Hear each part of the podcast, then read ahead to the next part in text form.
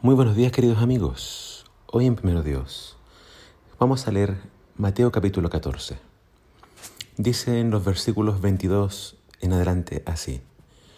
Inmediatamente después, Jesús insistió en que los discípulos regresaran a la barca y cruzaron al otro lado del lago mientras él enviaba a la gente a casa.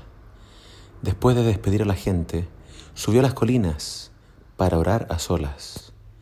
Mientras estaba allí solo, cayó la noche.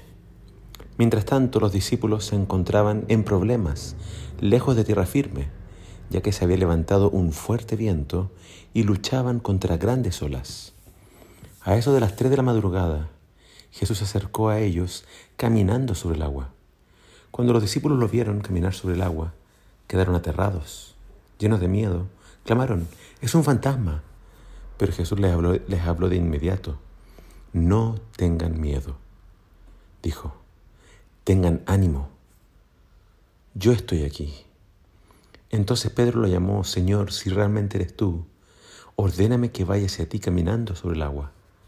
Sí, ven, dijo Jesús. Entonces Pedro se bajó por el costado de la barca y caminó sobre el agua hacia Jesús.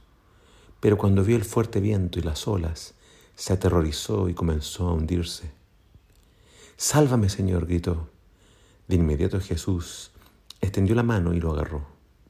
Tienes tan poca fe, le dijo Jesús. ¿Por qué dudaste de mí? Cuando subieron de nuevo a la barca, el viento se detuvo. Entonces los discípulos lo adoraron. De verdad eres el Hijo de Dios, exclamaron. Este capítulo es muy especial. Nos habla de varios acontecimientos importantes. La noticia de la muerte de Juan el Bautista.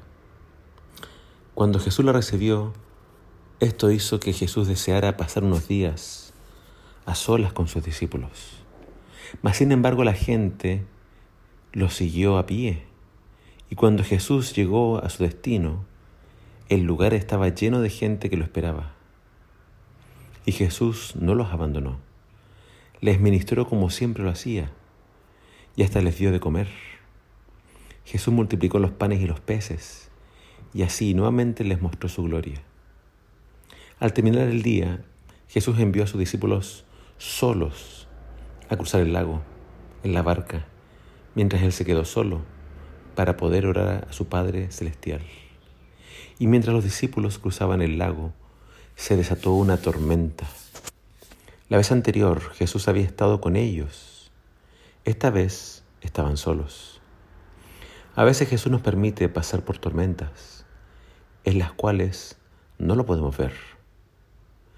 Pero yo creo que ellos no estaban solos, así como tampoco nosotros estamos solos. Aunque Jesús no estaba físicamente con ellos, Él estaba orando por ellos. Jesús oraba para que a ellos no les faltara la fe Jesús estaba con ellos a través de sus oraciones.